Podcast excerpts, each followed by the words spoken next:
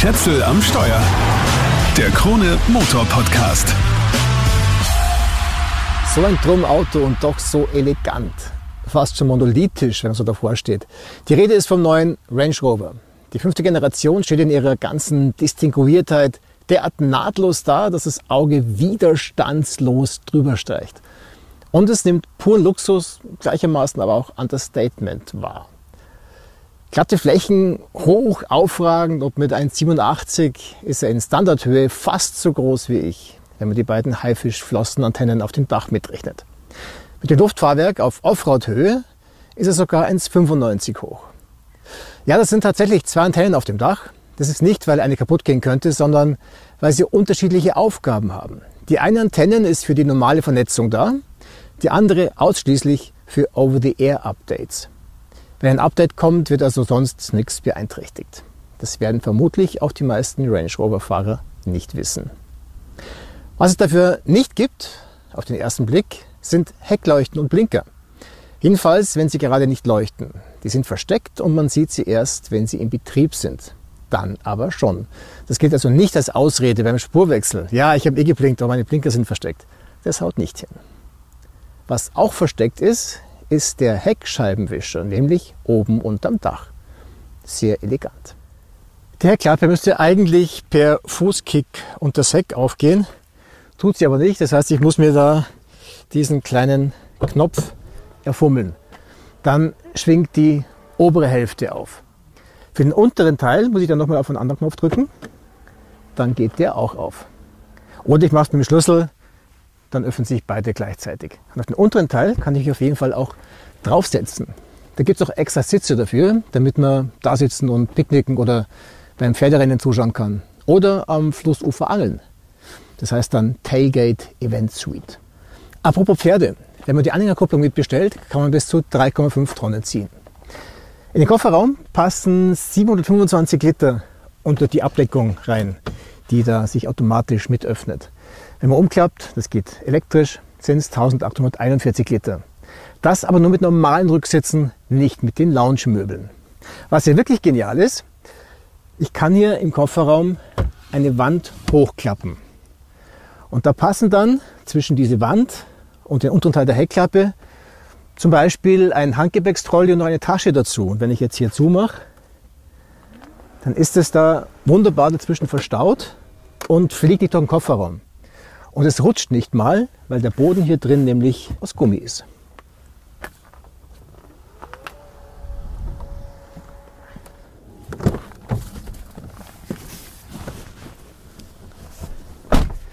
Auf den Rücksitzen habe ich ein Problem. Und zwar ein Platzproblem. In der Version Autobiography sind die Lounge-Möbel serienmäßig und das sind solche Trümmer, dass ich kaum noch Kniefreiheit habe. Und das in einem 5,5 Meter langen Auto. Also mein Ratschlag, entweder eine günstigere Variante mit einfacheren Sitzen oder die Langversion kaufen. Ansonsten fehlt es mir hier an nichts. Alles wirkt luxuriös. Das darfst du aber auch bei einem Testwagenpreis von fast 200.000 Euro. Ja, das ist gewaltig. Der Basispreis mit dem schwächsten der drei Dieselmotoren ist knapp 150.000 Euro. Ich habe hier aber den stärksten mit 350 PS und dazu die Ausstattung Autobiography plus Extras. Die Preisliste reicht dann bis knapp 300.000 Euro für den V8 Benziner in Top-Ausstattung mit langem Radstand. Um das Geld kann man schon langsam an eine andere britische Automarke denken, die man auch mit RR abkürzen kann. Allerdings fängt die Preisliste beim Cullinan erst bei 330.000 Euro an. Aber das nur am Rande. Bleiben wir beim Range Rover.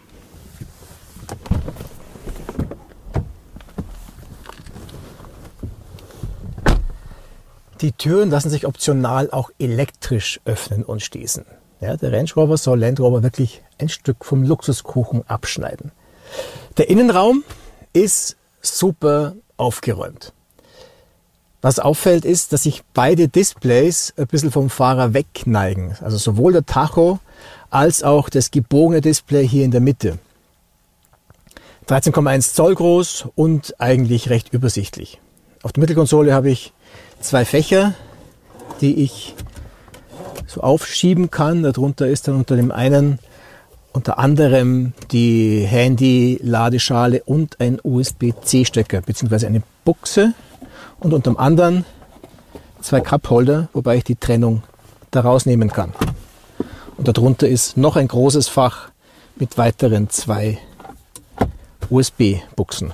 Und dann habe ich unter der Mittelarmlehne auch noch ein Riesenfach und dann noch ein bisschen was, wo ich vielleicht ein Kleingeld drauflegen könnte. Witzig ist die Klimaanlagenbedienung.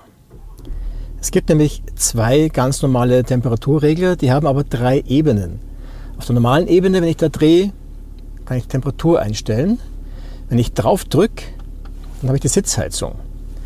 Dann kann ich also und Lüftung und dann kann ich also nach links umdrehen für die Sitzlüftung und nach rechts stelle ich die Sitzheizung ein, dreistufig. Das ist ganz nett und ganz witzig gelöst. Allerdings, nach ein paar Sekunden verschwindet die Anzeige und dann sehe ich nur noch ein mini, mini, mini Symbol in Rot, das mir anzeigt, dass die Sitzheizung an ist. Aber zum einen wird da die Stufe nicht dargestellt und zum anderen sieht man es eigentlich auch nicht als Fahrer, weil es wirklich so winzig ist. Und wenn man dann das Ganze rauszieht, dann kann man die Lüftung einstellen. Wenn man nochmal rauszieht, ist es wieder auf automatisch. Das mit der Sitzheizung ist halb so wild, weil wenn man das nächste Mal wieder einsteigt, ist sie eh aus, also man wird nicht versehentlich gegrillt. Wichtiger wäre mir, dass da Platz wäre für eine große PET-Flasche. Aber weil es so ein riesendrum Auto ist, geht sich hier keine große Flasche aus in der Tür. Am Lenkrad hat man so Touchflächen, die nicht wirklich der weiße letzter Schluss sind, weil sie nicht blind bedienbar sind. Dafür gibt es aber immerhin eine Lautstärke-Walze, das ist super. Und ein Hebelchen, mit dem man das Tempo von Tempomaten einstellt. Nachteil an dem, das Ding klemmt. Und was leider noch immer so umständlich ist wie eh und je in einem Land Rover, ist die Bedienung des Bordcomputers. Also um da irgendwie die Trips, also die Fahrten auszuwählen, muss man erstmal hier in dem Menü, dann muss man da runter scrollen auf Fahrtauswahl, dann da bestätigen und dann wieder raus aus dem Menü und dann hat man das da stehen. Das Lenkrad an sich schaut ziemlich edel aus, vor allem hier in dem zweifarbigen Leder, das ich hier habe. Aber es hat einen Nachteil. Und zwar kann man es eigentlich nur quasi vorschriftsmäßig angreifen.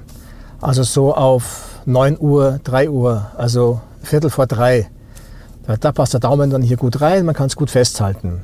Aber so wie ich normalerweise gerne fahre, so ein bisschen lässig, so die, den Ellbogen auf die Mittelkonsole abgestützt und das Lenkrad da so in der Hand, das ist wirklich schwierig, weil man kann es da unten eigentlich nicht greifen. Man kann nur so, so drauf fassen, aber hat es nicht wirklich gut in der Hand. Also das Lenkrad ist sehr voll gebaut. Das schaut nett aus, aber wenn man es da gescheit greifen könnte, wäre es angenehmer. Zum Fahrstufe einlegen habe ich einen richtigen Wählhebel. Ich mag das. Lieber als so ein kleines Knopferl, wie es jetzt immer mehr üblich wird. Vor allem zu so einem Drum-Auto passt es besser. Sehr angenehm und ein klassisches Autotool sind die kalten, massiven Aluschalt-Pedals.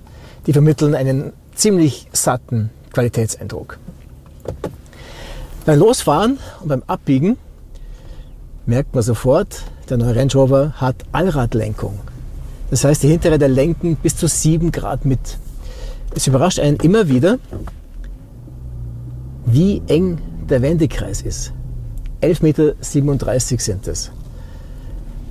Und es fühlt sich sogar noch enger an, weil man einfach immer wieder nicht damit rechnet, dass man irgendwo in einem Zug rumkommt.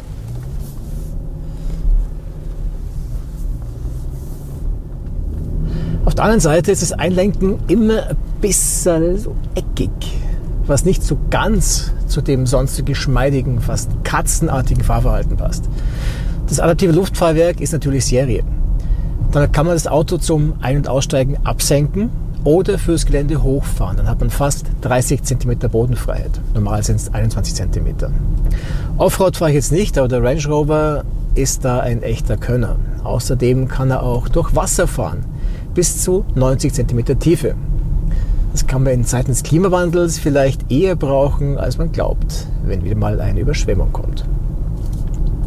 Für ein 2,4 Tonnen Schiff fährt sich der Range Rover auch auf kurvigen Straßen ziemlich ansprechend. Vor allem, weil ich die aktive Wankstabilisierung an Bord habe.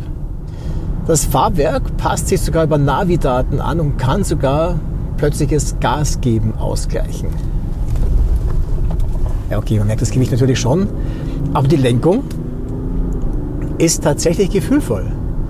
Es ist fast schon erstaunlich für ein überhaupt nicht sportlich ausgelegtes Drum wie den Rover. Und dann natürlich das Abbiegen der Hinterradlenkung ist ein Traum.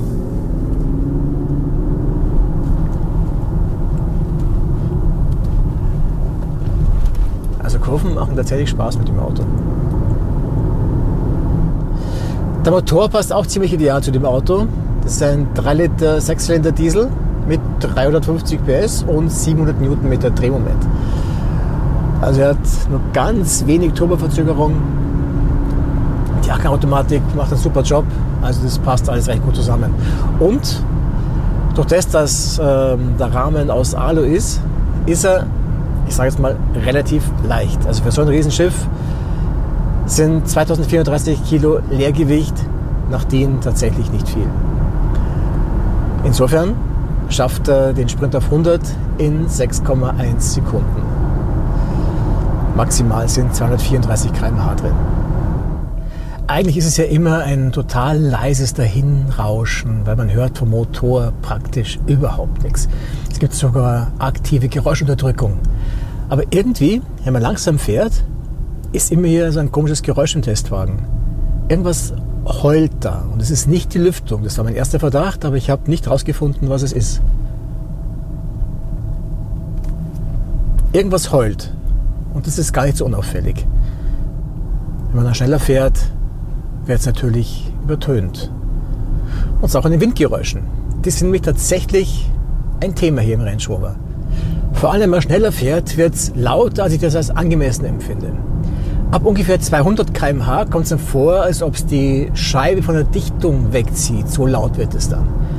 Aber sonst ist es ein herrliches Reisetempo, wenn man durch Deutschland fährt und wenn man das Glück hat, dass nicht ständig Tempolimits sind oder viel Verkehr. So komfortabel das Fahrwerk ist, bei hohem Tempo fährt der Range Rover wie auf Schienen. Ein bisschen poetisch könnte man sagen, es fühlt sich an, wie wenn der Wind ihn umarmt und stabil hält. Bei Vollgas auf der deutschen Autobahn braucht er halt dann 16 Liter, was eigentlich vergleichsweise wenig ist. Sonst komme ich im Schnitt auf ungefähr 9 Liter. Je nach Fahrweise auch mal spürbar drunter oder auch drüber. Der WLTP-Verbrauch von 8,3 Liter ist jedenfalls durchaus erreichbar. Mit dem 80-Liter-Tank sind fast 900 Kilometer Reichweite realistisch. Ich habe jede Menge Elektronik an Bord, aber das ist kein so rühmliches Kapitel hier im Range Rover. Der Spurhalte- bzw. Lenkassistent funktioniert nur geradeaus einigermaßen zuverlässig. Und das nicht immer. Kurve schafft er manchmal, aber oft fährt er einfach über die Linie, ohne sich abzuschalten oder vielleicht sogar zu warnen. Also vor allem, wenn auf der Nebenspur ein anderes Auto fährt, bin ich richtig vorsichtig, weil man kann sich nicht darauf verlassen. Weder darauf, dass er funktioniert, noch darauf, dass er einen Fehler macht. Das ist so als Assistenzerlebnis wirklich unbefriedigend. Es kommt auch vor, dass er auf gerader Straße einem Auto nachfährt, das rechts auf eine Abbiegespur wechselt. Da gibt es schon lang sehr viel bessere Systeme. Abgesehen davon, dass der Schalter, mit dem ich das Tempo am Lenkrad einstelle, klemmt. Und dass der Abstand vom Abstandstempomat nach dem Neustart immer auf die maximale Distanz eingestellt ist, stört mich auch.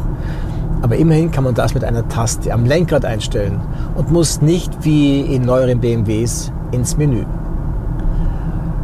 Und weil wir gerade bei der Elektronik sind, der Regensensor macht irgendwas, aber selten das, was man braucht. Entweder wischt er sich wegen drei Tropfen einen Wolf oder er lässt die Scheibe voll regnen und schaut untätig zu. Und wenn wir gerade bei der Elektronik sind, der Regensensor macht irgendwas, aber selten das, was man braucht. Entweder wischt er sich wegen drei Tropfen einen Wolf oder lässt die Scheibe zuregnen und schaut untätig zu. Die Empfindlichkeit einzustellen, also zu verändern, bringt es auch nicht. Und die LED-Matrix-Scheinwerfer sind zwar prinzipiell super und es haut auch gut hin, aber letztes Mal hat das adaptive Fernlicht einfach nicht funktioniert, wahrscheinlich weil es geregnet hat. Und damit bin ich beim Fazit. Der Range Rover ist zunächst mal ziemlich imposant. Keiner pflügt so luxuriös durchs Gelände. Andererseits wird auch mit ihm kaum jemand durchs Gelände pflügen. Eher über die Autobahn, wo der Range Rover in seinem Element ist. Aber auch Landstraßen kann er. Und sogar enge Innenstädte und Parkhäuser dank seiner Allradlenkung. Und dank der kantigen Form ist er auch einigermaßen übersichtlich. Und mit den Kameras rundum geht sowieso ganz gut. Aber er ist halt richtig teuer. Und um das Geld dürfte die Elektronik wirklich besser funktionieren. Jetzt kann man sagen, das sind kleine Schwächen in einem ansonsten ziemlich luxuriösen Auto. Ja, aber wir reden hier schon von 200.000 Euro. Und dann sind da auch noch die Windgeräusche. Allerdings fallen die nur auf deutschen Autobahnen auf. Oder auf österreichischen, wenn man seinen Führerschein aufs Spiel setzen will. Also ja, der Range Rover ist ein cooles Luxusschiff, aber vielleicht ist der Range Rover Sport die bessere Wahl. Kaum kleiner, kaum weniger luxuriös und einige 10.000 Euro billiger. Das war's für den Moment. Wenn dir der Podcast gefallen hat, dann abonniere den Kanal doch bitte. Wenn nicht, dann auch. Vielleicht wird es beim nächsten Mal ja besser. Und über Feedback freue ich mich auch. Schätzel am Steuer, den Krone Motor Podcast, gibt es überall da, wo es Podcasts gibt. Ciao, bis zum nächsten Mal.